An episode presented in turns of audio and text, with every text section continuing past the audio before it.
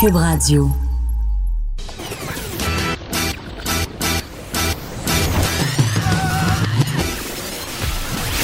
Pour elle, il n'y a jamais de mauvaise question. De 13 à 15. Les effronter. Avec Geneviève Peterson.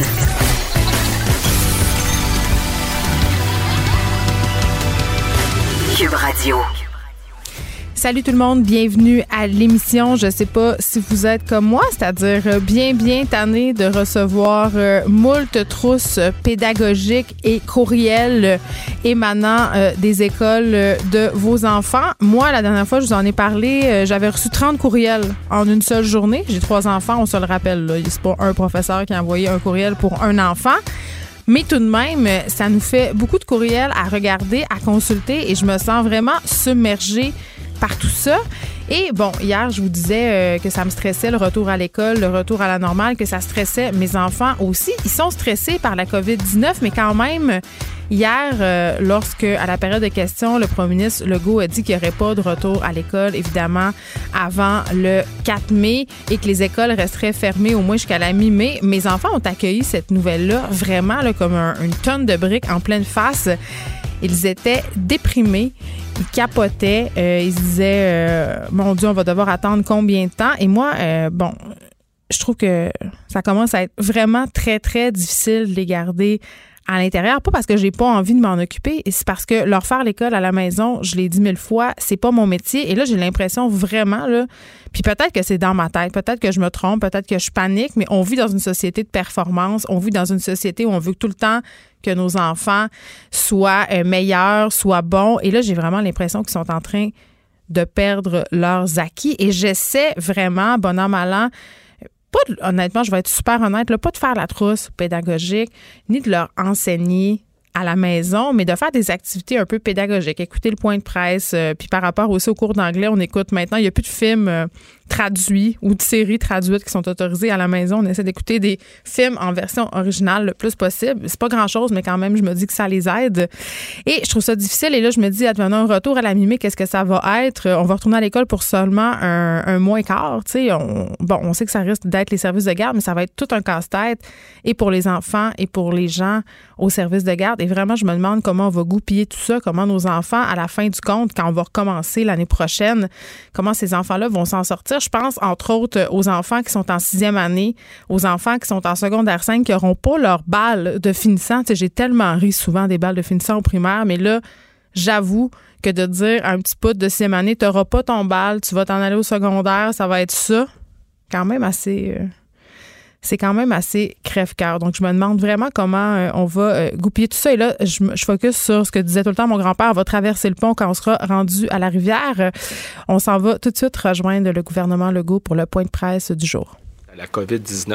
Le premier ministre du Québec, M. François Legault, est accompagné, comme toujours, de la ministre de la Santé et des Services sociaux, Mme Danielle Mécan, et du directeur national de santé publique, Dr. Horacio Arruda. Alors, Monsieur le premier ministre, à vous la parole.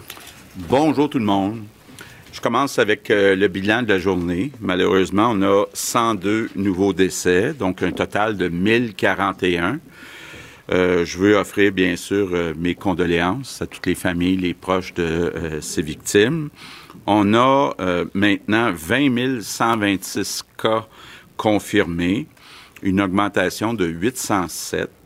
On a 1224 personnes hospitalisées, c'est une augmentation de 55. Et on a 201 personnes aux soins intensifs, c'est une augmentation de 3. Évidemment, le grand défi, ça reste dans nos résidences euh, pour aînés.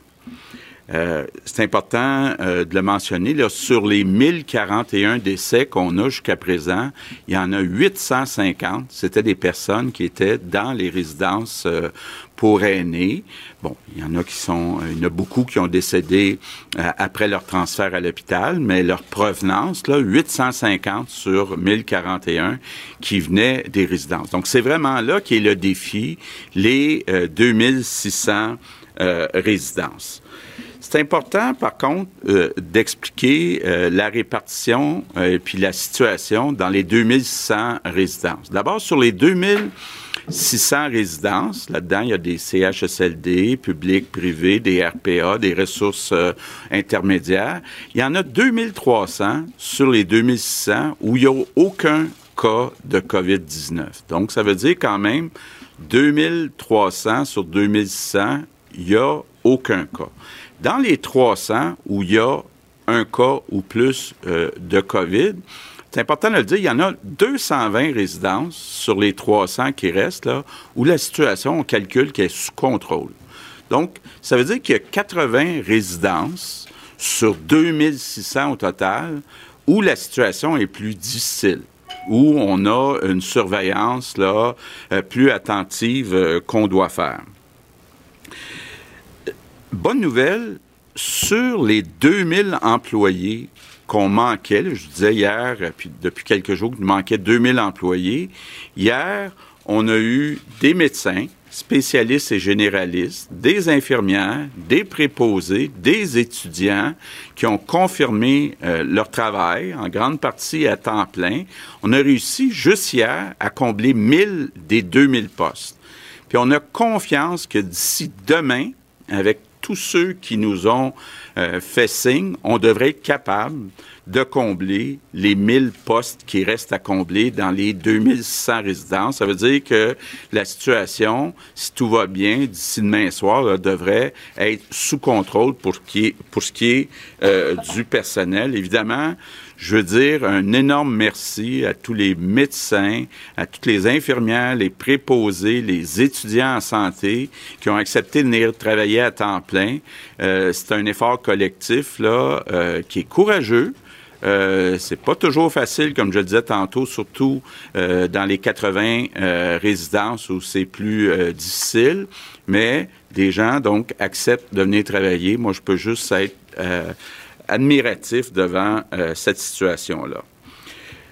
Un point que je veux toucher, j'ai lu puis entendu beaucoup de commentaires sur le fait qu'on transfère du personnel, que ce soit des médecins ou des infirmières, des hôpitaux vers les résidences pour aînés. Bon, d'abord, ce qui est important de se dire, c'est que l'urgence est vraiment dans les résidences. Quand je vous dis que sur 1041 décès, il y en a 850, c'est des gens qui viennent des résidences, ça veut dire qu'il y a beaucoup de travail qui doit être fait là. Mais ce qui est important de préciser, c'est qu'on n'a pas euh, euh, retardé d'activités urgentes dans les hôpitaux.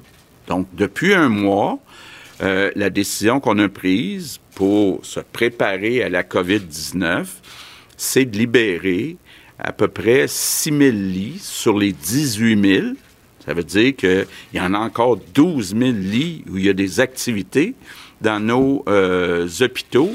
Puis toutes les activités qui sont urgentes vont être faites. Puis graduellement, au fur et à mesure qu'on va avoir du personnel euh, qui va s'ajouter des étudiants et autres. On va pouvoir libérer des médecins spécialistes qui vont pouvoir graduellement, dans les prochaines semaines, recommencer là, à avoir une pleine charge, puis à réutiliser une partie des euh, 6 000 lits qui sont libres dans euh, les hôpitaux. Bon. Par contre, il y a un problème qui est spécial actuellement, c'est la pénurie mondiale de sédatifs propofol. Propofol. Il y a des euh, euh, médicaments ou, des techniques alternatives, mais c'est beaucoup moins efficace. Donc, le nombre d'opérations, de chirurgies qui peuvent être faites, euh, c'est plus compliqué. Donc, on cherche des solutions, on travaille sur des solutions, mais juste dire, là, on n'est pas différent de partout dans le monde. Il y a une pénurie euh, de, médicaments comme le propofol, donc, de sédatifs pour euh, engourdir, endormir, appelez ça comme vous voudrez, les gens qui doivent euh, se faire opérer. Je reviens sur la situation. Donc, sur 2600 résidences, on a 80 où c'est un peu plus, pas un peu plus, là, où c'est difficile. Mais ce qui est important de dire, c'est que dans le reste du Québec, à Montréal et dans les régions, la situation est pas mal stable depuis un certain nombre de jours. Donc, on est en train de regarder, là, on a encore une rencontre euh, ce soir, comment on va réouvrir graduellement l'économie, les écoles, les services euh, de garde. Mais le mot important, c'est le mot graduel. Donc, euh, on veut être bien sûr euh, de continuer à avoir une stabilité pendant un certain nombre de jours, même de semaines, puis on veut y aller graduellement. Et je veux vous dire un mot sur les écoles et les garderies. Puis je vous parle seulement du côté santé. Donc, je ne parle pas du côté économie, juste du côté santé. Ça ne serait pas une bonne idée d'attendre le 1er septembre pour retourner un million d'enfants dans les écoles en même temps, avec les risques, euh, il y a une contagion chez les parents, puis que là, il y a beaucoup euh, de gens euh, en même temps qui euh, crée une deuxième vague de euh, COVID-19. Donc, juste vous dire, ce qu'on regarde actuellement, c'est une réouverture graduelle. Donc, les prochaines semaines, les prochains mois, de réouvrir graduellement l'économie, les garderies, les écoles, mais de le faire graduellement. en train de consulter mon caucus de députés, donc euh, nos 76 députés. J'ai parlé hier aux trois chefs de l'opposition. Ils vont, euh, eux et elles, aussi euh, consulter leurs députés au cours des prochains jours. Donc l'idée, là, c'est pas de rien précipiter, c'est d'y aller graduellement. Puis le critère qui est utilisé, c'est la santé. Moi, là, je veux qu'on protège nos enfants, je veux qu'on protège nos éducatrices, nos enseignants, je veux que tout le monde soit en sécurité. Puis, ce n'est pas une bonne idée, je le répète, de tout retourner ce monde-là en même temps sur le terrain, dans les garderies, dans les écoles. Il faut y aller graduellement. Parlant de réouverture, euh, autre bonne nouvelle, l'UPA, dont l'Union des producteurs agricoles, nous dit qu'ils sont débordés d'appels de jeunes et de moins jeunes qui veulent aller travailler sur les fermes cet été. Donc, très, très content d'entendre ça. Euh, je sais que c'est pas facile. Euh, j'ai fait ça quand j'étais jeune au collège McDonald à Sainte-Anne-de-Bellevue, aller ramasser des fraises. Là. Les premiers jours, c'est dur pour le dos très, très dur pour le dos d'être penché toute la journée, mais c'est une belle expérience en plein air. Je vois qu'il y a des journalistes qui sont intéressés. Là. C'est, ouvert pour vous aussi. Là. Donc, euh, je pense que c'est, important. On l'a dit euh, depuis quelques semaines.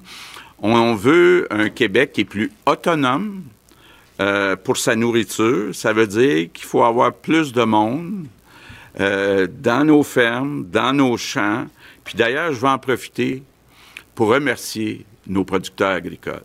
C'est un travail qui est dur. Eux autres sont là à l'année, mais c'est grâce à nos producteurs agricoles qu'on a des produits frais, des produits locaux dans nos épiceries. Donc, c'est mon remerciement euh, du jour.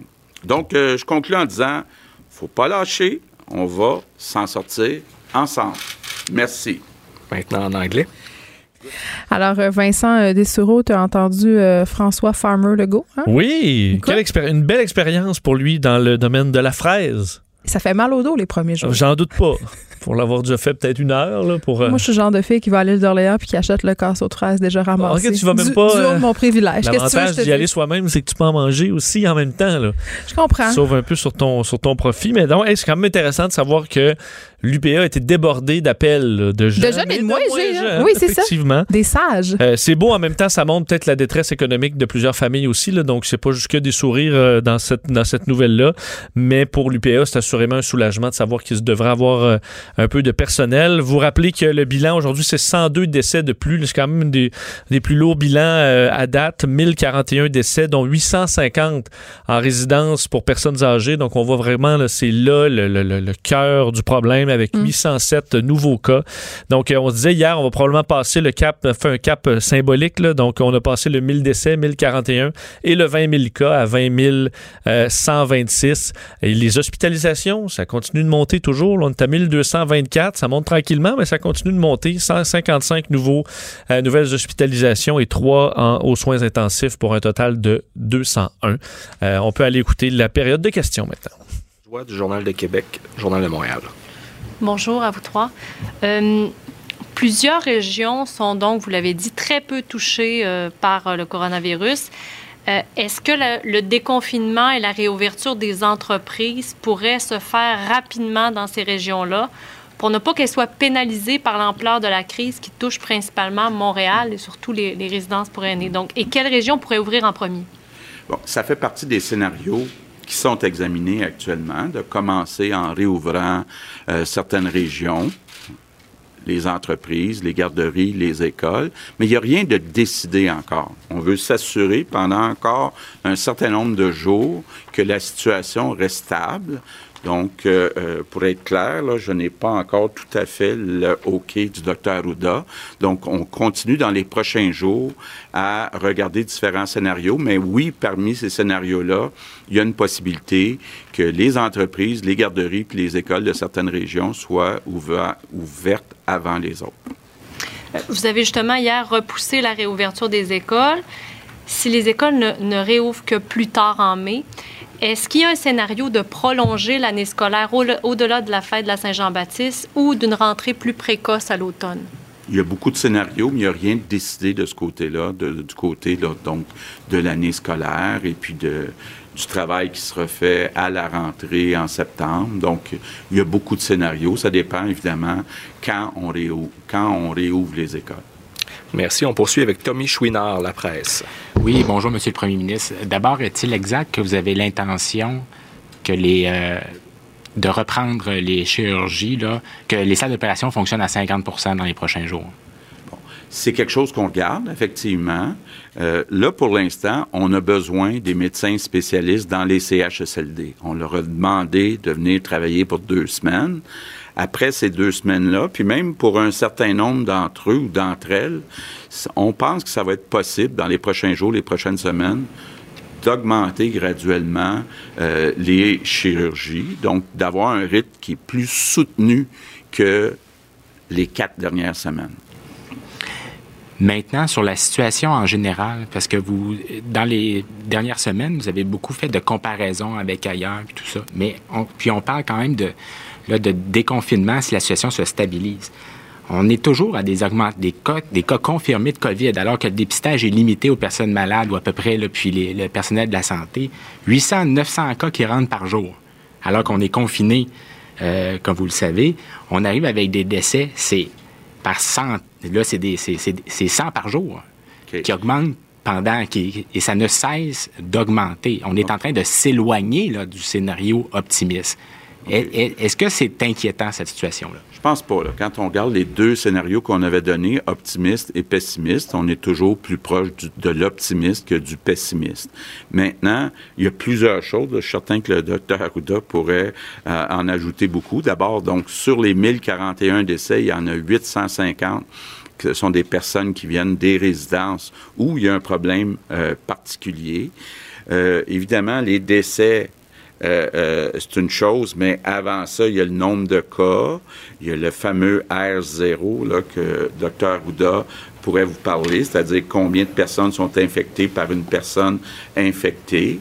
Il y a la situation dans les hôpitaux. Ça, de ce côté-là, on avait, on, avait prédit ou prévu utiliser jusqu'à 8000 lits. On utilise à peu près 1200 actuellement. Donc ça, ça reste très stable. C'est une condition importante pour réouvrir graduellement euh, l'économie puis euh, les écoles parce qu'on ne veut pas non plus qu'une vague vienne euh, nous faire déborder puis d'avoir une situation où on perdrait le contrôle dans les hôpitaux. C'était ça l'objectif premier du confinement, de retarder l'arrivée d'une grosse vague dans les hôpitaux. Il ne semble pas y avoir la grosse vague qu'on attendait.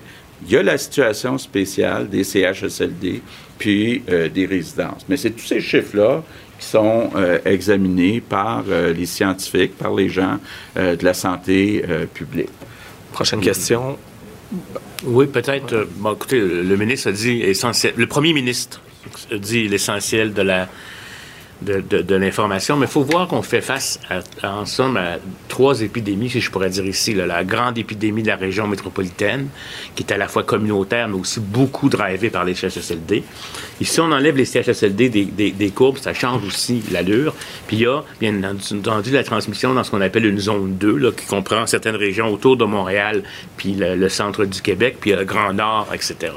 Fait devant, devant cette épidémiologie-là qui qui est différente, euh, quand on exclut le phénomène des CHSLD, ce qu'on voudrait pas, c'est importer le même phénomène ailleurs, hein, dans d'autres régions. Ça, c'est ce qu'on va travailler de façon très forte.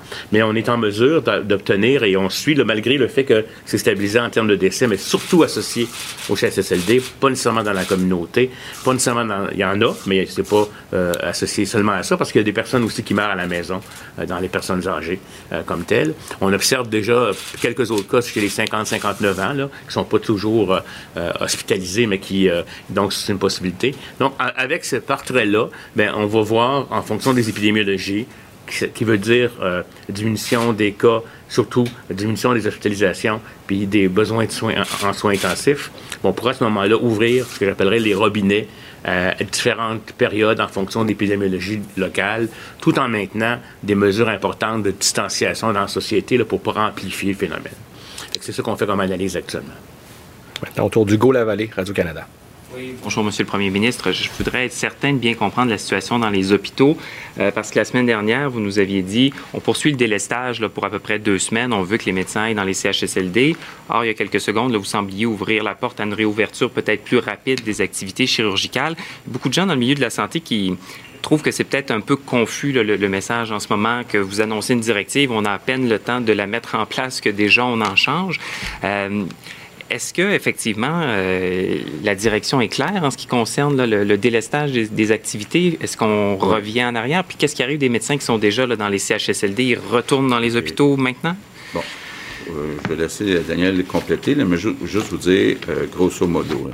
On a, pour faire face à l'arrivée de potentiels patients COVID-19, délesté une partie des activités depuis quatre semaines on va continuer à le faire pour deux semaines, ce qui a fait que beaucoup de personnes, incluant des médecins spécialistes, qui étaient disponibles dans les hôpitaux. On prend une partie de ces, de ces médecins spécialistes, les infirmières qui sont habituellement avec ces médecins spécialistes, on les envoie dans les CHSLD. Il en reste une partie. Puis là, il faudrait le regarder spécialité par spécialité les cas de cancer, les cas de cardiologie, ça, les gens euh, euh, restent dans les hôpitaux la plupart. Donc, il faut le prendre spécialité par spécialité. Donc, on dit, on continue de délester une partie des activités pour deux semaines, mais malgré ça, il y a possibilité, même avec le, quand on tient compte du transfert dans les CHSLD, de quand même avoir un certain nombre de médecins euh, spécialistes qui pourraient graduellement et euh, réaugmenter les euh, activités. Effectivement, les médecins spécialistes qui viennent dans les CHSLD, ce sont des médecins spécialistes qui sont inactifs. Hein, parce qu'on a délesté, mais de gros morceaux d'ailleurs, ce sont les chirurgies électives alors qui n'ont pas reprise et qui ne reprendront pas à ce moment-ci. Quand on dit qu'on va augmenter graduellement les chirurgies, on parle de chirurgies semi-urgentes aussi, des chirurgies qui sont prioritaires. Alors, les spécialistes qui viennent en CHSLD, il n'y a pas d'impact euh, sur les activités euh, des hôpitaux. Il n'y en a pas. Alors, ça, donc, euh, comme le dit le premier ministre, on garde le même niveau, mais même à ce moment d'activité en milieu hospitalier, mais même euh, dans le contexte où euh, il y a des médecins spécialistes qui viennent en CHSCD, il y en a d'autres là, qui sont disponibles et qui peuvent euh, commencer à augmenter le nombre de chirurgies. certainement, il faut regarder beaucoup les semi-urgentes. il faut aller de l'avant. Alors, on a une situation au niveau des médicaments qui est difficile des sédatifs, mais on le gère bien, je pense, et euh, on est toujours en lien avec nos fournisseurs. Et tout ce, juste équilibre fait en sorte que on est capable de rouvrir un petit peu les chirurgies euh, semi-urgentes euh, qui deviennent plus urgentes parce que justement, là, ça fait un mois, un peu plus qu'un mois. Puis il y a des chirurgies qui ne peuvent pas attendre au bout d'un mois. Alors, on va être capable de faire ça. Puis moi, je veux redire le, message que j'ai donné hier. Dire à la population que oui, on, est beaucoup à traiter. C'est très important, les gens qui ont la COVID-19. Mais on n'oublie pas les autres. On s'occupe des autres personnes qui ont des problèmes de santé. La preuve, on a 11 000 personnes dans nos hôpitaux actuellement qui sont traitées pour d'autres choses que la COVID-19. Et les médecins sont là pour eux. Sont là. Et il faut les appeler. Il faut se rendre à l'urgence si on a des symptômes qui pourraient être très problématiques, un AVC, euh, un infarctus. Il ne faut pas attendre. Alors, je redis le même message qu'hier. Les médecins, les équipes sont là pour vous. Euh, ces, activités-là continuent dans le milieu hospitalier et on veut vraiment répondre à, à tous les besoins. On répond à la COVID-19, c'est bien évident, dans les CHSLD à l'hôpital, mais on est en mesure de répondre aux autres besoins urgents et semi-urgents aussi, notamment en cancérologie, en cardiologie et dans d'autres sphères d'activité très importantes. Bon, justement, Bon, juste- Alors, euh, Vincent, évidemment, la situation dans les CHSLD continue à préoccuper, mais là, bonne nouvelle, on avait 2000 personnes qui manquaient à l'appel euh, en date d'hier. Là, on a déjà, on a déjà comblé 1000 personnes, 1000 postes en fait vacants. Et là, le premier ministre qui nous dit que d'ici à demain, on devrait avoir comblé les 1000 postes euh, restants. Donc, les gens, ce qui est- c'est ce qui est la bonne nouvelle, n'ont pas peur de venir travailler, répondre à l'appel. Euh, Et, et surtout que là, on parlait de. Des fois, on disait 2000, là, on a couvert peut-être 100 postes. Ça allait pas très vite. Là, c'est un coup de 1000. là. Ça va vraiment faire du bien. Là-dedans, il y a des médecins spécialistes, des médecins non spécialistes, des infirmières, des préposés, des étudiants, les militaires. Donc, euh, 1000 postes de combler. Et on, dit qu'on devrait combler l'autre 1000 demain. Euh, c'est sûr qu'à chaque jour, on en rajoute un peu sur le Ouais. 2000. Alors, on verra si ça tient, mais c'est quand même des bonnes nouvelles. Euh, question sur le transfert de personnel aussi. Là, et c'est un peu ça à laquelle le, le Mme McCann faisait référence, mais euh, transfert de personnel du système de santé au CHSLD, il y a beaucoup de questions là-dedans. On a répété qu'on n'avait pas retardé d'activités urgentes, euh, mais qu'on a une pénurie mondiale de sédatifs, entre autres le propofol, de sorte que tu te dis, OK, ben pourquoi on a 4000 lits de libres? Pourquoi pendant ce temps-là, on fait pas des chirurgies? Mais c'est parce qu'on n'a pas de sédatifs. Donc, euh, on, est en pénurie. Alors, on peut pas y aller euh, ouvrir toute la machine avec des chirurgies qui ne sont pas ou des reliées à la COVID-19. Tout ce qu'on peut repousser, on le repousse parce qu'on manque de sédatifs. Alors, les techniques alternatives là, au propofol, c'est moins efficace. Alors, on a besoin comme ça d'annuler carrément des chirurgies. Mais sinon, la situation est, stable au Québec, même si la question était bonne de dire on a quand même toujours 7 800 cas, 1000 cas par jour. Oui, malgré le confinement, quand même, la question était légitime. Effectivement, on se dit que bon, c'est vraiment dans le- les résidences pour personnes âgées que ça circule, mais on fait pas encore beaucoup de tests à l'extérieur dans le- le- la population en général. Alors, euh, ça, ça suffit quand même pour parler de réouverture, mais ça se fera euh, très graduellement, entre autres même dans les garderies, les écoles, donc pas ramener tout le monde à l'école en même Oui, on temps. s'était beaucoup énervé, euh, le poil des jambes, là, Oh, la un- semaine passée. c'est un dossier sensible. de le dire. Hey, là, comment tu rouvres ça? euh, disons, pas totalement. Évidemment, il y a par région, mais est-ce que tu y vas par, OK, ben, les, les, les enfants qui sont nés de septembre à décembre rentrent Ben- une semaine. Après ça, ça va être les autres l'autre semaine. En tout cas, Mais j'ai l'impression qu'ils est, réfléchissent. une chose est certaine, c'est que rentrer tout le monde en même temps au niveau de l'immunité collective, c'est pas une bonne idée. Ça, il, l'a dit à plusieurs reprises. Euh, Pour qui on va décider euh, de retourner à l'école? Évidemment, je pense euh, les enfants des, des travailleurs essentiels, mais aussi les enfants qui ont des besoins spéciaux, c'est-à-dire les enfants qui sont chez eux, qui ne peuvent pas bénéficier des services des spécialistes orthopédagogues et tout le tralala. Je pense que ça sera eux les premiers à, à rentrer. C'est ce qui, c'est ce qui se dit. Ça fait du sens. Ben oui. Ça fait tout à fait du sens. D'ailleurs, il disait que tous les députés, euh, autant euh, au pouvoir qu'à l'opposition, étaient mis à contribution pour euh, en discuter là, de comment faire cette réouverture. Du côté euh, de chez Justin Trudeau, on annonce un nouveau programme, quand même 350 millions qui seront injectés pour les organismes communautaires. Oui, des organismes euh, au- autant petits que plus grands, là, comme Centraide ou la Croix-Rouge, qui vont recevoir euh, euh, ce- cette enveloppe pour leur venir en aide, eux qui en arrachent aussi, alors que le besoin, les besoins sont immenses. Euh, arrache en temps normal. ben, effectivement, et là, c'est énormément de besoins. Mot aussi sur la subvention salariale d'urgence, très attendue par les entreprises, de le fameux 75% du salaire. Sachez qu'en ligne, maintenant, il y a une calculatrice Wow! euh, qui vous permettra aux entrepreneurs, donc, aller calculer combien le gouvernement pourra vous redonner euh, au total avec vos employés et les demandes pour euh, ce qu'on appelle la SSU maintenant, la sub- subvention salariale d'urgence. C'est à partir du 27 avril, donc lundi, vous pourrez faire vos demandes et le ministre Jean-Yves Duclos qui va faire un point de presse pour donner les, les détails là-dessus. Et histoire quand même intéressante, les avions. là, hier, ça avait été posé en chambre comme question. On n'avait pas beaucoup de détails et là, on en a plus. Des avions canadiens qui reviennent de Chine vides alors qu'ils devaient ramener de l'équipement. Euh, Justin Trudeau avait un peu plus de, de réponses à ce sujet concernant ces deux avions. Un qui devait se retrouver au- pour de l'équipement au Canada, l'autre pour une province qu'on ne connaît pas. On peut écouter euh, Justin Trudeau là-dessus. Il y a des limites extrêmement restreintes sur euh, le temps qu'un avion peut rester euh, euh, sur, euh, euh, sur le territoire euh, chinois Euh, et il y a eu des, y a des délais énormes en termes de transport des marchandises vers l'aéroport. Malheureusement, euh, les avions ont dû euh, décoller dans cette situation sans avoir euh, reçu leur euh, livraison de cargaison. Alors, très frustrante euh, situation.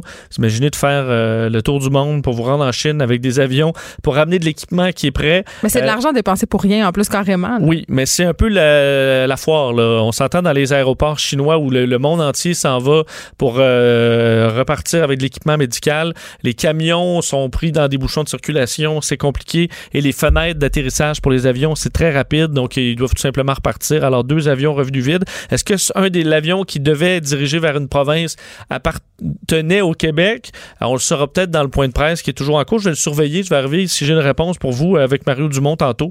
Mais on attend cette réponse-là. Quelle province, donc, euh, euh, n'a pas reçu son, euh, son envoi euh, de, de- de Chine? On le saura peut-être plus tard aujourd'hui. Et le prix euh, du baril de pétrole, quand même, qui ébranle les marchés mondiaux, là, qui est descendu en bas de zéro. Il y avait beaucoup de monde qui ne comprenait pas. Oui, c'est euh, c'est reparti un peu. là. Le prix Ouais. du, euh, du baril américain était dans le vert à nouveau euh, dans les dernières heures, euh, autour de 5 dollars.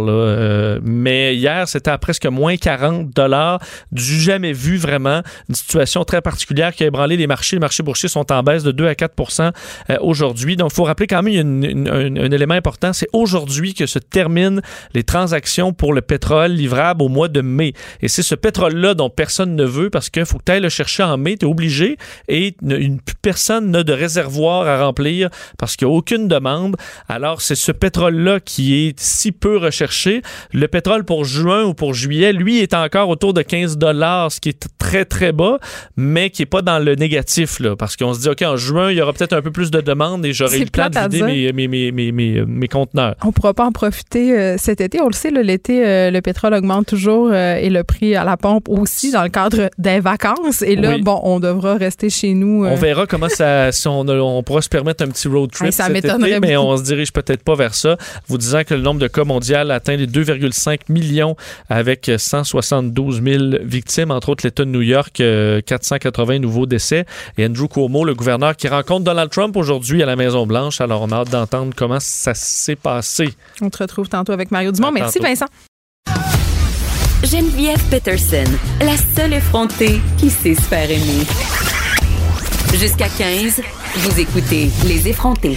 Les opérations et les traitements non urgents seront reportés pendant un minimum de deux semaines euh, à cause aussi de la pénurie de sédatifs euh, dont on vient de parler en point de presse et certaines opérations qui pourront pas avoir lieu. Là, si on réouvre les blocs opératoires, ils devront fonctionner au ralenti, en guillemets. Euh, C'est quand même un angle mort du système de la santé qu'il va falloir commencer à adresser. Pardonnez mon anglicisme. J'en parle tout de suite avec Alain Vadeboncoeur, urgentologue que vous connaissez bien, chef du service de médecine d'urgence à l'Institut de cardiologie de Montréal. Bonjour, docteur Vadeboncoeur. Oui, bonjour. Écoutez, depuis le début de cette crise, évidemment, ce qui retient notre attention et avec raison, c'est cette situation euh, dans les CHSLD. C'est un peu le point aveugle la COVID-19, mais vous écriviez récemment sur votre page Facebook qu'il faudrait peut-être commencer à penser au second point aveugle, c'est-à-dire euh, les patients qui sont non COVID, qui actuellement ne peuvent pas être investigués, ne peuvent pas être traités ou opérés, sauf dans le cas d'urgence. Ouais, le premier nous a un peu sauté dans la face, là, euh, alors qu'on s'y attendait plus ou moins. Le second risque d'être plus, je dirais, pas nécessairement discret, c'est pas le bon mot, mais Mm. un peu plus difficile à évaluer. Parce que, évidemment, ça concerne, ben, d'une part, des, des problèmes qui sont plutôt progressifs, hein, quand on parle de cancer. Donc, pas des, euh, des choses qui se manifestent de façon euh, urgente. Il y a par contre, les, évidemment, les, les problèmes cardiaques là, qui peuvent, peuvent être plus urgents. Et ça, on ne sait pas encore si vraiment ça. On sait que les urgences sont faites. Là, on sait qu'il y a des gens qui retardent leur consultation, mais c'est pas clair l'impact, si on le veut, de, de retarder.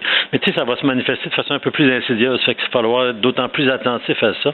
C'est clairement un angle mort, euh, je pense, actuellement, et euh, il va falloir euh, y porter y porter de l'attention parce que, en tout cas, il ne faudrait pas passer à côté des conséquences que ça, va. On pourrait parler de dommages collatéraux, encore une fois, ici, possible. Ben oui, de victimes collatérales. Le 19 avril dernier, l'Association des cardiologues du Québec écrivait une lettre où on faisait cas, entre guillemets, de différents patients qui étaient décédés. Là, entre autres, je pense au cas de cette femme de Trois-Rivières, une femme dans la soixantaine qui souffrait d'insuffisance cardiaque. Elle est morte chez elle. Son opération avait été reportée en raison de la pandémie. Il y a Ouais. des personnes quand même qui voient leur état se dégrader sérieusement. Oui, je pense qu'en cardio, il y a même deux types de, de, de cas, là, de problèmes. C'est clair qu'il y a des opérations ou des interventions euh, qui sont euh, urgentes et qui peuvent mener à conséquences. Puis il y a probablement aussi un phénomène, euh, lui, beaucoup plus difficile à, à contrôler. C'est la question des gens qui se présentent pas et donc qui ont des symptômes qui normalement les mèneraient à l'urgence, mettons une, une grosse douleur dans la poitrine, là, et se présentent pas, se présentent en retard. Puis tu sais, il y a beaucoup de choses en cardio qui, pour quand on parle d'infarctus, si on n'intervient pas maintenant, il y a des dommages qui sont irréversibles. Donc les gens s'en sortent euh, moins bien. Puis c'est vrai aussi pour le- la neuro. Les AVC, par exemple, euh, on- les neurologues ont rapporté des cas de gens qui ont des symptômes assez francs, mais qui euh, osent pas se présenter euh, par crainte, en fait, de- du COVID et, et donc retardent Ouais. des, des gestes nécessaires. Ça, c'est plus insidieux, puis en, en même temps, c'est un peu plus difficile. Je pense que moi, euh, quand on me pose la question, je rassure les gens sur le... Il n'y a pas de risque à l'hôpital actuellement, là, dans les hôpitaux, euh, de- de- que de- d'attraper la COVID, en tout cas pas de façon euh, significative. Et euh, il faut pas retarder des consultations là, à l'urgence quand on se sent euh, euh, pas bien. Et ça, ça semble être aussi un facteur qui joue. Là. Vendredi, je chroniquais dans le Journal de Montréal, justement, le texte s'appelait Victime euh, collatérale parce Ouais. que, bon, les patients atteints de cancer en ce moment vivent de l'anxiété et depuis ce temps-là, je reçois beaucoup, beaucoup de courriels de patients atteints de cancer et j'en ai reçu un d'une dame qui s'appelle Hélène qui a eu un cancer du sein en 2003. Et là, bon, euh, elle dit qu'elle est présentement en investigation pour une douleur suspecte au ventre et c'est ça, c'est très préoccupant. Elle, ce qu'elle se dit, c'est ça donne rien de chercher puisque je pourrais pas me faire opérer advenant le cas où ce serait un cancer, aussi bien ne pas savoir. Et là, elle a appris justement hier la pénurie euh, justement euh, au niveau des anesthésiques et Ouais. ça serait la raison du report euh, des chirurgies. Et là, elle s'inquiète de ça. Elle dit que c'est une grave omission. Il y a plusieurs personnes qui sont dans cette situation-là et qui se disent, comme vous le disiez, ben j'irai pas, ça ça servira à rien. Et tu sais, moi, quand j'entends Daniel Mécan dire on, on traite les cas urgents, semi-urgents, tu sais, semi-urgent, c'est quoi? Les, les gens sont pas capables de juger par eux-mêmes qu'est-ce qui est semi-urgent? Oui, absolument. Euh, Et, et je pense que moi j'en ai eu beaucoup de témoignages comme ça aussi là, quand, quand j'ai Oui. écrit là, ça sur. Il y a des gens qui effectivement, surtout quand on parle de cancer, là, les gens ont, ont- souvent ont eu leur diagnostic et là ça prêtait à être opéré là et là ça tout tout arrête. Évidemment, quand la maladie c'est le cancer, euh, c'est jamais évident. Là, je comprends la, la difficulté, la détresse des gens là, autour de ça.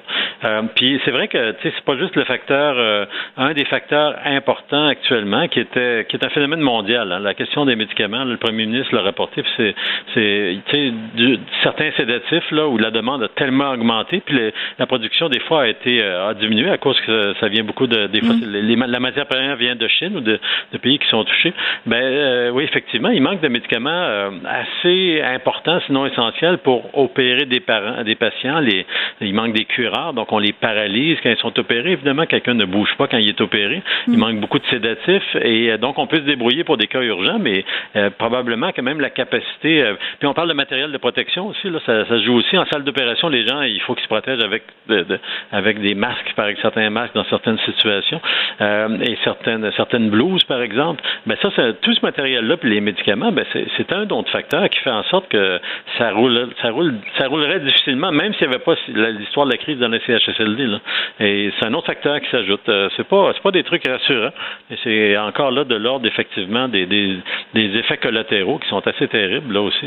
Pour des gens qui n'ont pas le COVID, là, c'est des gens qui n'ont rien à voir, dans le fond, avec le avec l'infection elle-même. Oui, puis la possibilité euh, d'ouvrir des sites dédiés, justement, où les patients atteints de cancer euh, qui ont de l'anxiété par rapport au fait d'attraper la COVID-19 parce qu'ils sont euh, immunodéprimés, est-ce que ça serait une possibilité ou ça serait trop compliqué de faire ça? Ben, c'est déjà le cas. Je veux dire, un hôpital comme le nôtre, à l'Institut, on, a eu quelques cas de COVID, mais on se concentre sur les urgences cardiaques. Dans le fond, on aide les autres hôpitaux là, qui peuvent pas actuellement ouvrir leur bloc opératoire mm. chirurgical parce qu'il y a trop de cas. la difficulté, c'est qu'il y a quand même du volume. Là. si on regarde le tableau des urgences, je l'ai pas regardé ce matin, là, mais hier, ça commençait à être occupé. Hein? Et donc, euh, je suis pas, je suis pas convaincu actuellement que c'est possible de même de, protéger, mettons, les grands hôpitaux de la région de Montréal complètement. Puis le problème du COVID, c'est que les, symptômes sont très, très variés. Hein? Et donc, on les attrape souvent dans le détour de certains symptômes qu'on soupçonnait pas. Donc, garder un hôpital, entre guillemets, propre, c'est vraiment pas si évident que ça. Puis de toute façon, ben, c'est la capacité globale d'opérer actuellement qui est qui est qui est, euh, qui est embêtée à cause de, ce manque de médicaments-là. Fait que même si on avait des centres euh, mm. à la limite propre, ça ça modifierait pas ça. Fait que non, c'est pas une situation facile. En même temps, il n'y a pas de solution évidente non plus euh, à court terme. Oui, puis c'est facile de critiquer le système de santé, de jouer au gérant d'estrade, alors que tout est vraiment infiniment complexe. Il y a eu tout ce débat par ailleurs sur les médecins spécialistes. Est-ce que les médecins spécialistes devraient ou pas être affectés dans les CHSLD, docteur Vadeboncoeur? Ben moi, je pense que s'il y avait des alternatives, euh, je veux dire, les médecins, les médecins euh, qu'ils soient spécialistes ou non, euh, ne sont pas nécessairement les mieux placés pour mm. faire des soins infirmiers, parce que dans le fond, ça prend une formation spéciale. Tu sais, je veux dire, les infirmières, ils ont des, ils ont des, des formations et des compétences là, que les médecins n'ont pas. Même chose pour les préposés. Hein, ça peut avoir l'air drôle, là, simplement, ah, ben, déplacer des patients, tout ça, mais c'est tout un art de placer des patients correctement, sans se blesser, sans blesser le patient, surtout des gens qui sont des patients qui sont pas coopératifs. Là. Donc moi, je dis dans là-dedans, ben écoute, cet, cet appel-là a été fait. Je suis pas sûr que c'est les personnes les mieux placées. Peut-être qu'il y en avait des disponibles. Il faut utiliser tout le monde dans ce contexte-là. Hmm. Mais euh, bon, euh, s'il y avait des, alternatives de gens mieux formés, mieux euh, mieux aptes à faire ces, ces, tâches-là, je pense que c'est préférable. Puis actuellement, je pense que les, gouvernements continuent à en chercher. Là, on, on peut regarder la question, je sais pas moi, des, des paramédics, la question des, des ambulanciers Saint-Jean, supposons la, la question. Il y a d'autres professionnels ou d'autres d'autres gens qui ont certaines formations qui peuvent être très utiles. L'armée a été a été appelée, mais il n'y a pas tant de monde dans l'armée.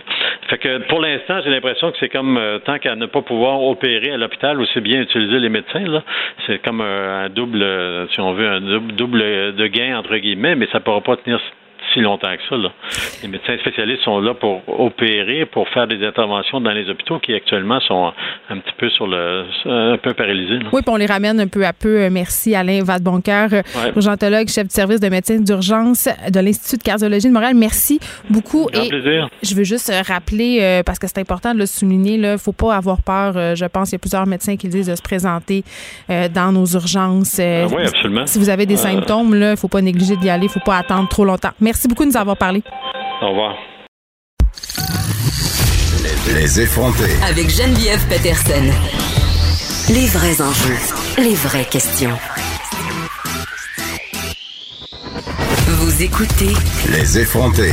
La question qu'on se pose un peu euh, tous et toutes en ce moment, euh, c'est qu'on sait qu'il y a des médecins qui sont euh, formés à l'étranger et qui travaillent soit dans des milieux connexes à celui de la santé ou carrément dans des jobs qui n'ont rien à voir avec la médecine, qui aimeraient ça pouvoir aider pendant la crise et qui sont obligés de rester chez eux ou de continuer à travailler, à conduire des taxis, à livrer des pizzas, alors qu'ils pourraient être d'une grande aide pour ce qui se passe en ce moment. Il y a un groupe de médecins justement qui a été formé à l'étranger qui voudraient vraiment, qui se sont manifestés euh, au gouvernement pour pouvoir, euh, pour leur demander en fait euh, de les autoriser à aider, que ce soit dans les CHSLD ou dans les hôpitaux. Je pars tout de suite avec Zara Mokhtari, infectiologue de formation et membre d'un groupe de médecins formés à l'étranger. Bonjour, Madame Mokhtari. Bonjour. Écoutez, vous, vous êtes formé pour être infectiologue, donc ça fonctionnerait très bien en ce moment. Où est-ce que vous avez suivi votre formation?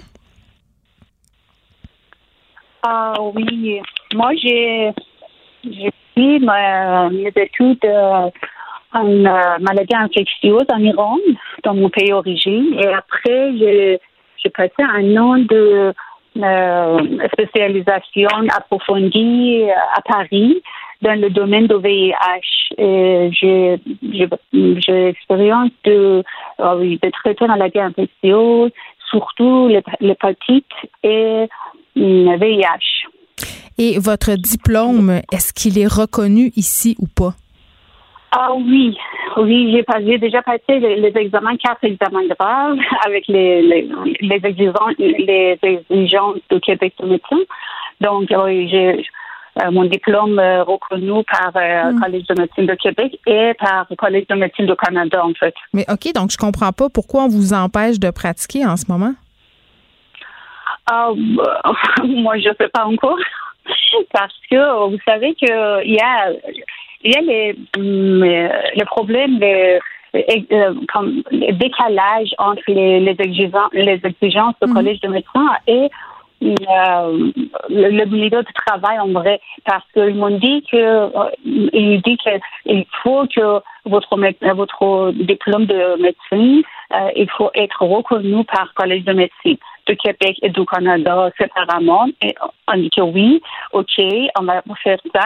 Et après les exigences de langue et tout ça mais après, on n'a pas on n'a pas d'opportunité pour euh, euh, montrer notre euh, connaissance, notre notre habilité clinique parce qu'on n'a pas d'opportunité pour aller au, l'entrevue quand même pour dire, pour parler avec les, les responsables de service et tout ça.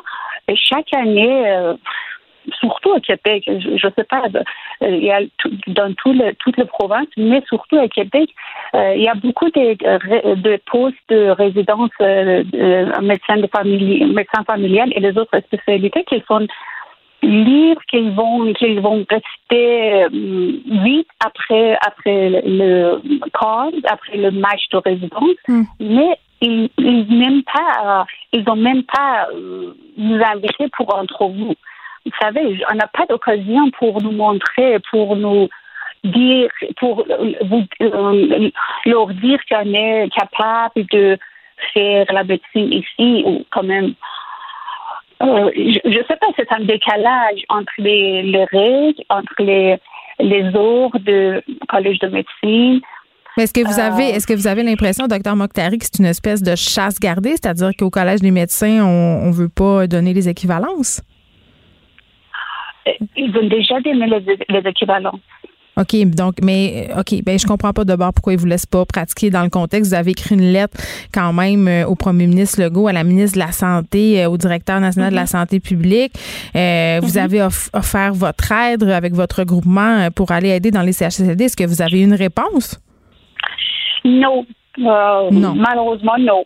Parce que je, 16 mars, on, euh, je, je, peux dire que euh, plusieurs médecins iraniens quand même, je, connais les médecins iraniens, euh, plusieurs d'entre eux, euh, on, a, on a enregistré sur le site de Je contribue. Hmm. On a déjà on, a reçu un appel ou un courriel, certains d'entre nous, mais pas de réponse après.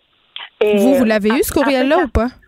Ah oui, j'avais un courriel euh, pour dire que tu peux, tu peux choisir euh, la, la région pour euh, donner le service. Moi, j'ai choisi la région de l'Ouest, mais, mais c'est tout. Après ça, il n'y a pas de réponse.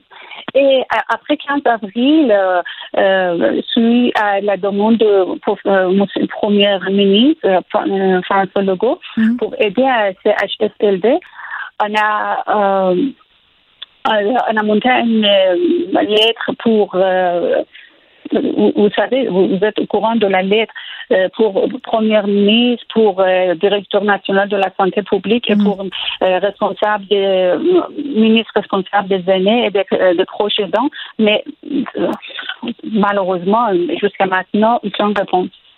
C'est quand même quelque chose. On ne sait pas. Oui. Ah oui, oui.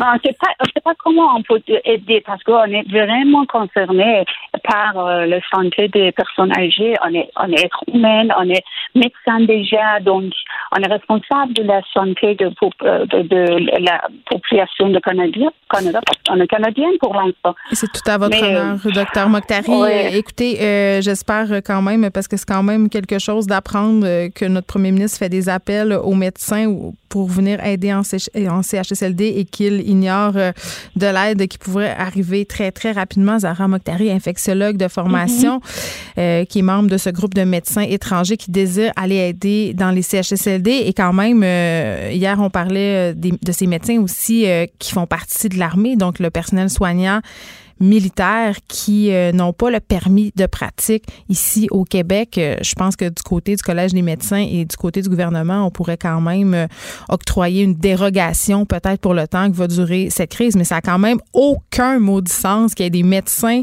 euh, aussi talentueux, aussi aptes à aller aider dans nos CHSLD qui se retrouvent à devoir livrer des pizzas, à devoir conduire des taxis. Et là, je suis pas en train de dire que livrer des pizzas et conduire des taxis, c'est un saut métier. Je suis en train de dire que ce sont des personnes qui pourraient aller œuvrer dans le domaine de la santé, là où on a des besoins criants en ce moment. Geneviève Peterson, la seule effrontée qui sait se faire aimer.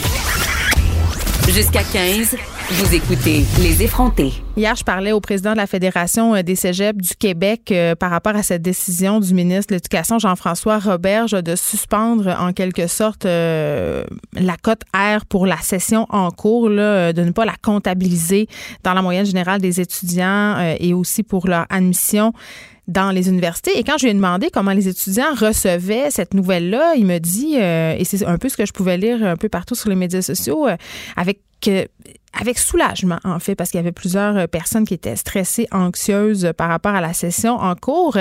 Et là, quand même, euh, on se rend compte que ce ne sont pas tous les étudiants qui sont d'accord avec cette décision. Il y a une pétition qui a été lancée il y a trois jours et qui réclame que les étudiants aient le choix de suspendre ou non leur cote R. La dernière fois que j'ai regardé la pétition, il y avait euh, 7874 signatures et ça montait toujours. Je parle avec Mégane Charlot, étudiante au Cégep de Terrebonne et instigatrice de cette pétition. Bonjour, Madame Charlot.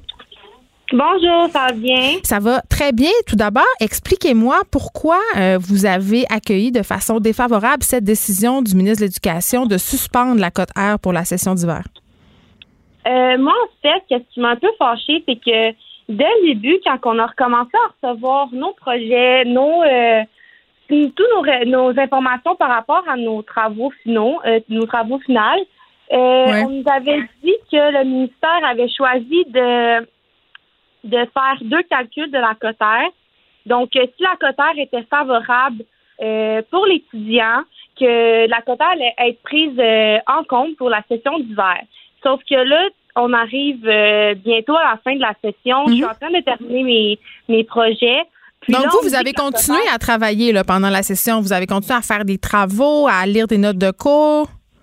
Oui, c'est ça. Fait que moi, dans le fond, je suis confinée chez moi. Euh, mon travail, euh, mon travail habituel, il est fermé.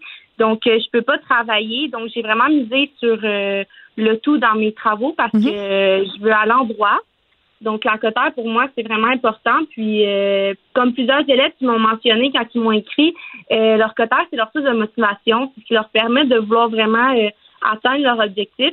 Donc, le fait que que le ministre enlève la cotère, ça l'enlève aussi la motivation à plusieurs élèves de vouloir continuer, de, de vouloir être assidus à leur cours.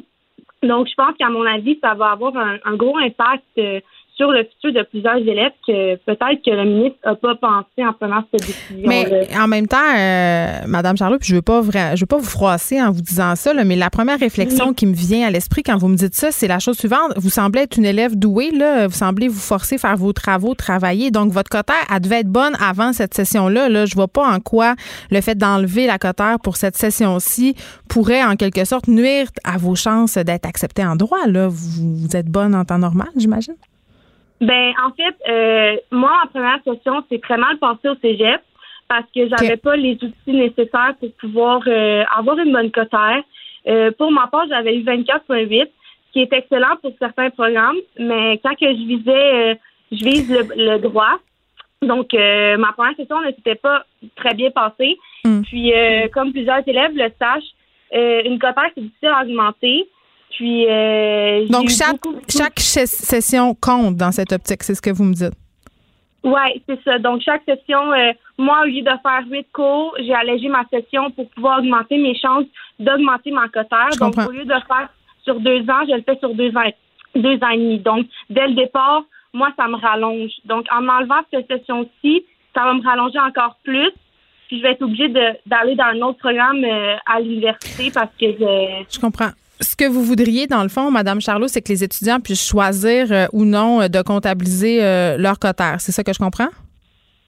Oui, parce que présentement, je pense qu'il y a deux groupes qui s'opposent. Hmm. D'un côté, je comprends réellement la situation parce qu'il y a des, il y a des, euh, j'ai des amis qui sont dans cette situation-là. Il y a des élèves qui sont anxieux, il y a des élèves qui travaillent dans les services essentiels. Il y a aussi des élèves parents qui, qui ont des enfants à la maison qui peuvent pas aller les porter à la garderie. Puis je pense que la ministre a pris la décision pour donner euh, l'équité à toutes les oui, pour que ça soit juste quand même. Mais ça, je dois dire, je suis assez d'accord. C'est ça. Puis je suis d'accord au fait qu'il a donné l'équité à ces élèves-là parce que c'est la, dans la situation qu'on a actuellement, Hmm. c'est c'est une situation qui est exceptionnelle, c'est une situation qui est pas euh, normale. Donc le ministre a voulu donner l'équité pour tout le monde, sauf qu'en prenant cette décision-là, il n'a pas pensé aux autres élèves qui ont accumulé des, euh, des notes avant que le confinement soit obligatoire, avant que le cégep soit terminé. Donc, nous, on a eu au moins la mi-session pour comme récolter des, des notes qui, eux, seront juste simplement effacées.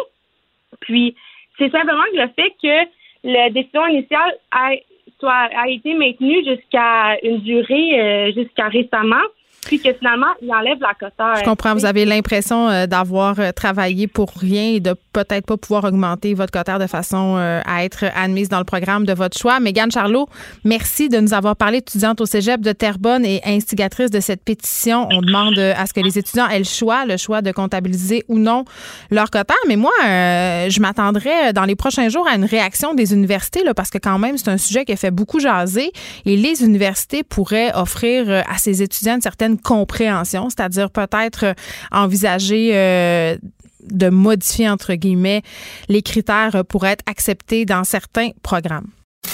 Écrivaine, Blogueuse. scénariste et animatrice. Geneviève Peterson. La Wonder Woman de Cube Radio.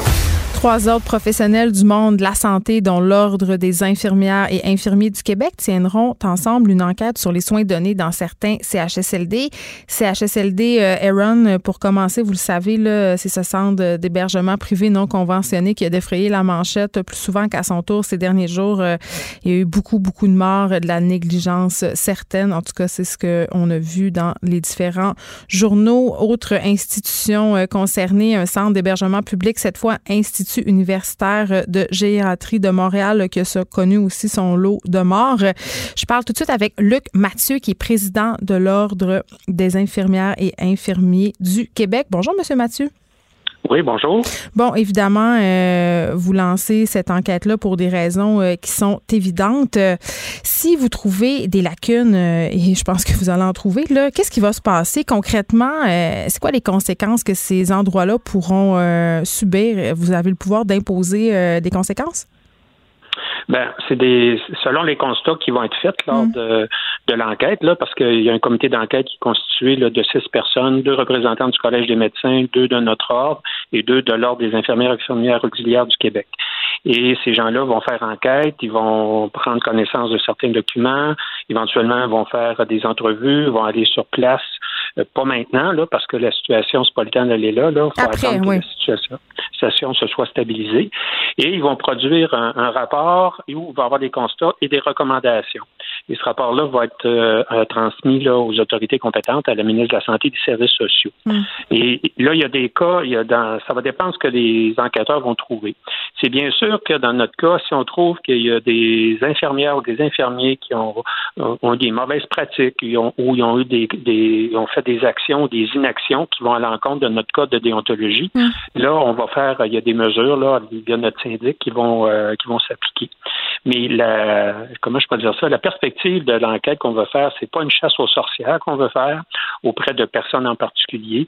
C'est plus quelque chose de systémique. Comme je viens de le dire, c'est sûr, s'il y a des choses qu'on observe là qui concernent des individus, on va prendre, on va prendre des actions.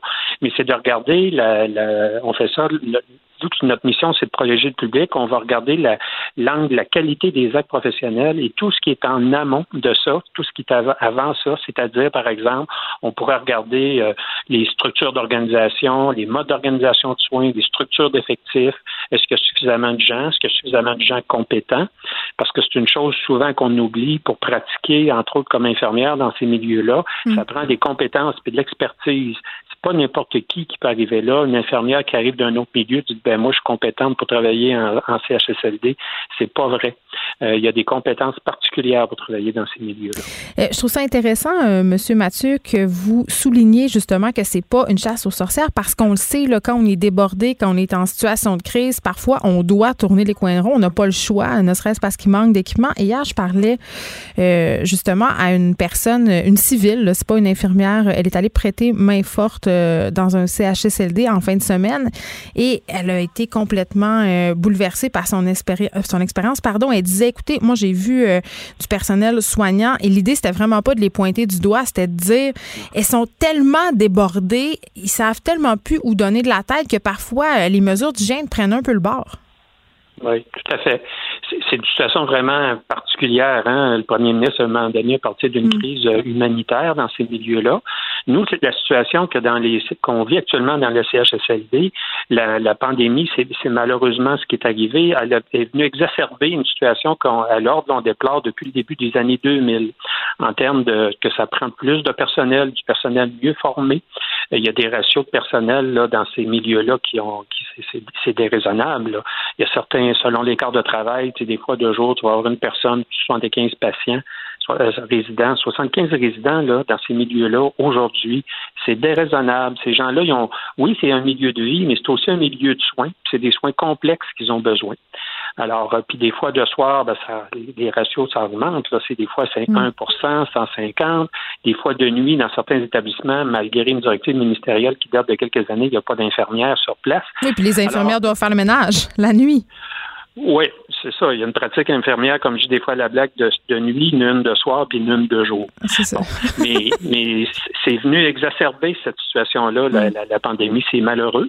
Mais moi, j'espère que cet électrochoc collectif-là que, que l'on vit va permettre de nous faire à la fin là, une, une réflexion collective, un débriefing, comme on dit, pour euh, regarder comment on doit revoir toutes la, les modes d'organisation des soins aux personnes âgées, que ça mm. part du domicile jusqu'en CHSLD. Puis évidemment, euh, vous faites ça euh, pour euh, évaluer le risque pour la population, mais j'imagine aussi pour votre personnel. Là, on apprenait qu'il y avait eu un premier décès d'une préposée qui travaillait dans une résidence et ce matin, on apprenait aussi qu'un travailleur de la santé sur cinq serait infecté par la COVID-19. C'est quand même inquiétant. Oui, oui, c'est préoccupant. Puis euh, moi, je veux profiter de l'occasion pour euh, souligner le courage, la résilience de tous les professionnels de la santé dans ce contexte-là, particulièrement CHSLD, notamment les, les infirmières. Mm. Euh, ils ont des peurs légitimes d'être infectés pour elles-mêmes, pour leurs proches. il y a des, préoccupations par rapport à la disponibilité là, des équipements de protection individuelle. C'est tout à fait légitime. et puis là, ben, on, on promet de l'arrivée de plusieurs personnes dans les CHSLD, mais nous, notre préoccupation, c'est de voir comment va se faire euh, l'intégration de toutes ces personnes-là. Tu sais, on parle des médecins spécialistes, des gens de l'armée, des étudiants, qui, euh, des, professionnels de d'autres établissements qui n'ont jamais travaillé en, soins de longue durée. Comme je le disais tantôt, ça prend des compétences et de l'expertise. Tu sais, c'est pas seulement de, nourrir les bénéficiaires, euh, donner des soins d'hygiène. Il y a plus que ça. faire l'évaluation des, des fonctions cognitives d'une personne Là, ça s'en prend pas en deux jours, cela. Euh, espérons que les, organisations de soins vont, vont se préoccuper de, comment mettre à contribution toutes ces personnes-là, jumelées à du personnel compétent qui ont l'expertise. Mais euh, par rapport à la situation, est-ce que c'est normal qu'on ait autant de personnes de la santé euh, qui soient infectées par la COVID-19? Ben, c'est normal. Plus on en apprend sur ce virus, plus on s'aperçoit que euh, les modes de transmission sont, très faciles. Hein. Mm. Et euh, puis là, il y a eu tout eu au début quel type d'équipement ça, prend, euh, pour quel quel type de situation. Et ça, souvent, sont, sont ajustés. Là, il y a un site que le ministère de la Santé euh, met à la disposition de tous les professionnels de la santé et l'information est mise à jour régulièrement. Mais avant que l'information descende, arrive là sur les unités de soins, sur le plancher, comme on dit, des fois, il y a des délais, puis des mm. fois, il y a des informations contradictoires qui circulent, ce qui rend pas la situation facile pour euh, le personnel soignant. Vous parliez des étudiants. Je parlais à une étudiante en soins pour devenir infirmière auxiliaire qui était sur le point de graduer. Elle voulait aller euh, aider dans les CHSLD, mais disait, moi, mon problème euh, c'est qu'il me reste des heures euh, de stage à effectuer. Je pense que c'était quelque chose comme 300 heures qui lui restait. Puis elle, se disait, si je vais dans les CHSLD, est-ce que on va me créditer ces heures-là? Qu'est-ce que vous pensez, vous, du fait d'envoyer ces étudiants, ces étudiantes-là dans nos CHSLD, même dans les hôpitaux, pour aider et leur créditer ces heures pour leur permettre de graduer? Parce que eux, c'est ça qui est en jeu pour eux. Là. Ils ne pourront pas graduer si ça continue. S'ils font ça, s'ils vont aider, c'est quand même paradoxal. Oui, mais de ce que vous avez mentionné, il y a plusieurs enjeux. Le, premier enjeu, c'est comment les étudiantes, là, que ce soit infirmières auxiliaires ou infirmières dans mhm. notre cas, peuvent contribuer à, la pandémie. Peuvent contribuer à la pandémie dans la mesure des compétences qu'elles ont développées. Euh, puis de dire que maintenant, là, parce que là, on est rendu au mois de mars, puis il y a, qu'on va diplômer les, étudiants comme ça, nous, on n'est pas d'accord avec ça. Pourquoi? Je vais vous donner. Ben, je vais vous donner un exemple précis. Il y a des étudiants, en tout cas, dans, je vais parler pour les infirmières, là, par exemple, qui n'avaient pas fait leur stage de chirurgie, pour dire quelque chose. Alors, nous, ce qu'on ne sait pas, avec l'arrêté ministériel qui a été émis la semaine dernière, on ne sait pas ce qui va arriver quand que un établissement va engager là, temporairement ces étudiants-là. On ne sait pas s'ils vont l'envoyer en chirurgie ou pas. Puis on n'est pas sûr que les établissements de santé vont recevoir cette information-là des milieux d'enseignement. Alors, ça serait pas drôle de dire, ben, une infirmière, par exemple, qui n'a pas complété sa formation, qui n'a pas fait son stage de chirurgie, qui soit affectée par hasard en chirurgie. Alors ça, là, pour la population, c'est pas rassurant parce que c'est bien beau avoir des connaissances théoriques, mais il faut que tu développes tes compétences. Alors, c'est des, ça, c'est des choses qu'il faut regarder. On avait discuté, nous, avec les, les établissements d'enseignement, puis les établissements, le, ministère de la Santé, pour euh, prendre des mesures particulières pour finir la diplomation, euh, puis en même temps mettre éventuellement les étudiants en contribution. Mais là, à un moment donné, paf, est arrivé cet euh, arrêté ministériel-là, sur lequel on était peu consulté. Euh, avant qu'il soit émis. Là, il faut composer avec. Et il y a toutes sortes d'interprétations de cet arrêté-là. Euh, un peu la confusion parmi les partenaires de la santé et de l'éducation, tellement que euh, c'est demain ou demain après-midi ou cet après-midi, je ne me souviens plus trop, là, le temps file tellement vite. En tout cas, on a une rencontre avec les gens de l'Office des professions, du ministère de la Santé, du ministère de l'Éducation pour euh, clarifier ça, là, pour qu'on puisse prendre des actions cohérentes puis facilement comprises par tout le monde. Oui, parce que c'est un peu confus euh, en ce moment. J'écoute les différents points de presse, là, puis j'ai l'impression qu'on fait un peu du va-et-vient, qu'on prend des décisions, qu'on évalue euh, un peu en temps réel. C'est normal, là, je comprends, mais en même temps, avec les étudiants, les étudiantes, peut-être qu'on pourrait faire du cas par cas. Remarquez, peut-être que ça serait trop compliqué, là, mais dans la situation dans laquelle on est présentement, je pense qu'on n'est pas trop regardant, puis je pense que c'est normal aussi aussi. Ben, pas trop regardant, mais en même temps, tu sais, nous. Euh, ben, ils pourraient aller être préposés aux bénéficiaires. Là. Ils sont quand même mieux formés qu'un kidam. Oui, oui, tout à fait. Mais il faut s'assurer qu'ils puissent diplômer. Parce que euh, nous, on avait, euh, il devait y avoir un examen professionnel qui était prévu au mois de mars. Au début de la pandémie, de façon concertée avec tout le monde, on a dit, OK, on va le reporter au mois d'avril. Et là, après ça, on a dit, oups, on reporte ça au mois de septembre. Mais pour passer ton, passer ton examen, faut, il, y a un, préalable à ça, il faut que tu aies obtenu ton diplôme. Fait qu'il faut s'assurer que avant la mise, avant la fin septembre, les étudiants puissent diplômer.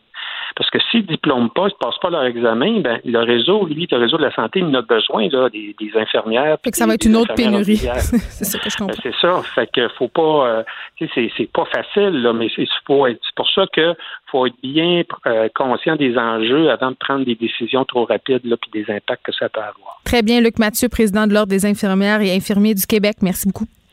Merci. Au revoir. Les effronter. Avec Geneviève Peterson. Les vrais enjeux. Les vraies questions. Vous écoutez. Les effronter. Commence à jaser euh, de réouverture dans certaines régions du Québec qui sont peu affectées par la COVID-19. Ces régions qui aimeraient pouvoir progressivement rouvrir euh, leur territoire, euh, repartir leur économie. Est-ce que c'est réaliste? Je parle tout de suite de tout ça avec Josée Néron, mairesse de Saguenay. Madame Néron, bonjour. Est-ce que Madame Néron est en ligne? Oui, je suis en ligne. Bon, alors, j'ai envie de vous demander comment ça se passe au Saguenay? Vous n'avez pas beaucoup de cas, là?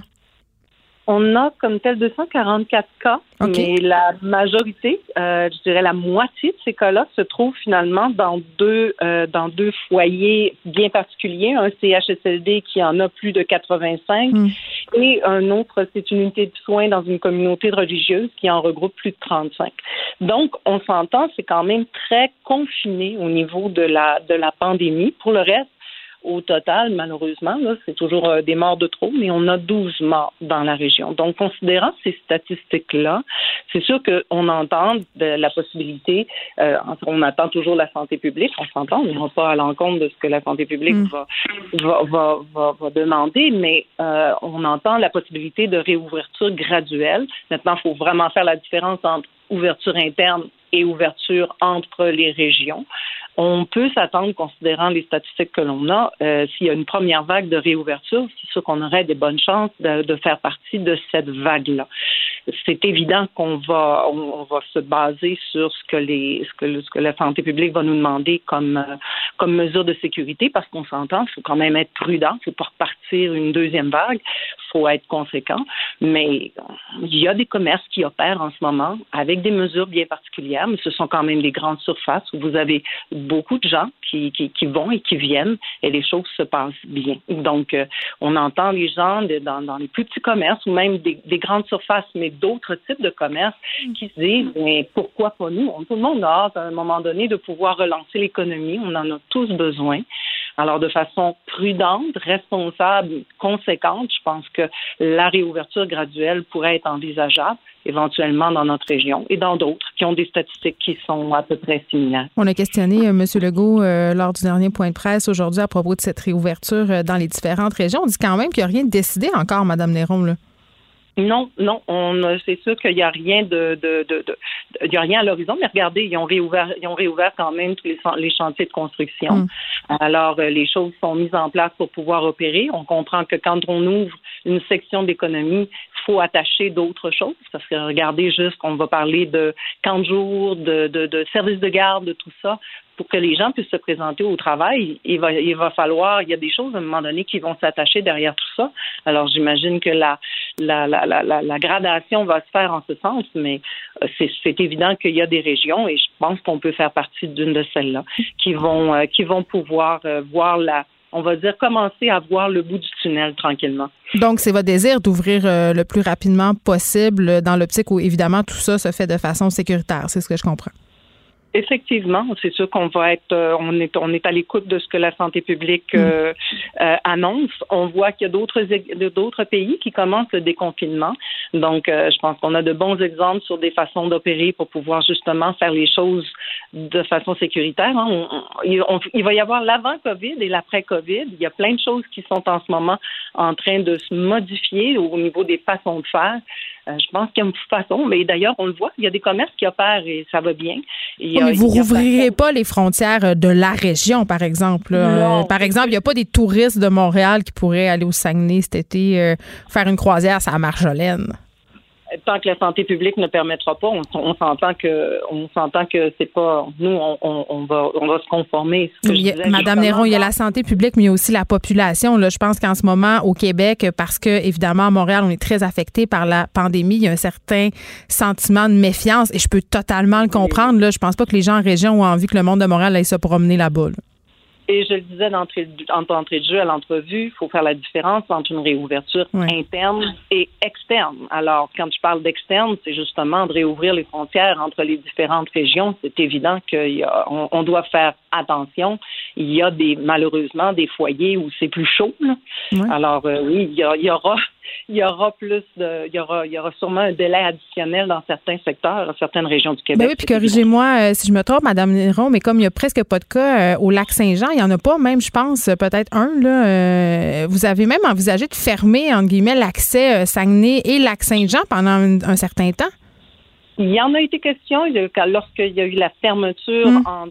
de, la région elle-même. Il y a un moment donné, il y a certains élus du lac qui ont euh, lancé l'idée, mais euh, considérant justement l'état de la, je vous dirais les statistiques, l'état des choses, on, euh, les, les, les, gens se sont dit non, on n'est pas rendu là. Et vous voyez, finalement, je pense qu'avec le confinement, je pense qu'avec la conscientisation de, de, de, de, tout le monde par mm. rapport aux mesures sanitaires, les choses vont quand même bon train. Très bien. On, va, se souhaiter le meilleur pour l'avenir. Bien, on va vous souhaiter de pouvoir euh, rouvrir de façon sécuritaire, évidemment, euh, rapidement. Et je vous dirais qu'on vous regardera avec envie, Madame Néron, José Néron, euh, mairesse de Saguenay. Merci de nous avoir parlé. C'est tout pour nous aujourd'hui. On se retrouve demain dès 13h pour un autre point de presse avec François Legault. Et je vous laisse avec Mario Dumont et Vincent Dessureau. Merci d'avoir été là. Cette émission est maintenant disponible en podcast. Rendez-vous dans la section balado de l'application ou du site cube.radio pour une écoute sur mesure en tout temps. Cube Radio, autrement dit. Et maintenant, autrement écouté.